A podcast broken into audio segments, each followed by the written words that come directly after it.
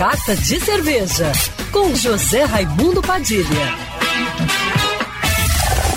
Alô, ouvintes da rádio Band News FM Rio, saudações cervejeiras, bem-vindos ao Carta de Cerveja de hoje.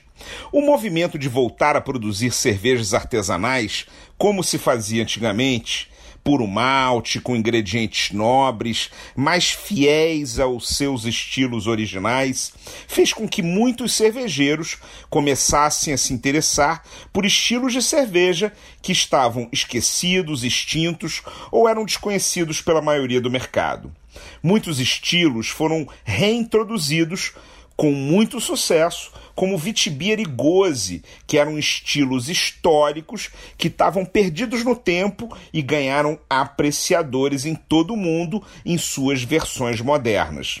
Mas os cervejeiros foram além e se aventuraram em suas pesquisas e acabaram produzindo outras bebidas além de cerveja.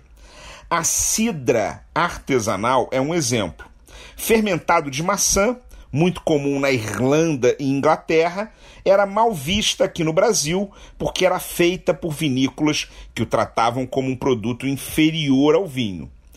Na mão de cervejeiros, a cidra artesanal deu um salto de qualidade. Aqui no Brasil, temos três produtores de cidra: no Paraná, em Minas Gerais e no Rio de Janeiro. Aqui no Rio é a marca Psidra, que faz dois rótulos a Maçandelic, que é uma cidra mais clássica, feita a partir de suco de maçã 100% integral, sem adição de corantes, sem sucos concentrados ou aromatizantes, com 5,5% de teor alcoólico. E off-dry, seca, mas nem tanto. E tem também a Hop Cidra, uma cidra lupulada com adição de lúpulo, que é um híbrido entre cerveja e cidra, mais seca e também com 5,5% de álcool.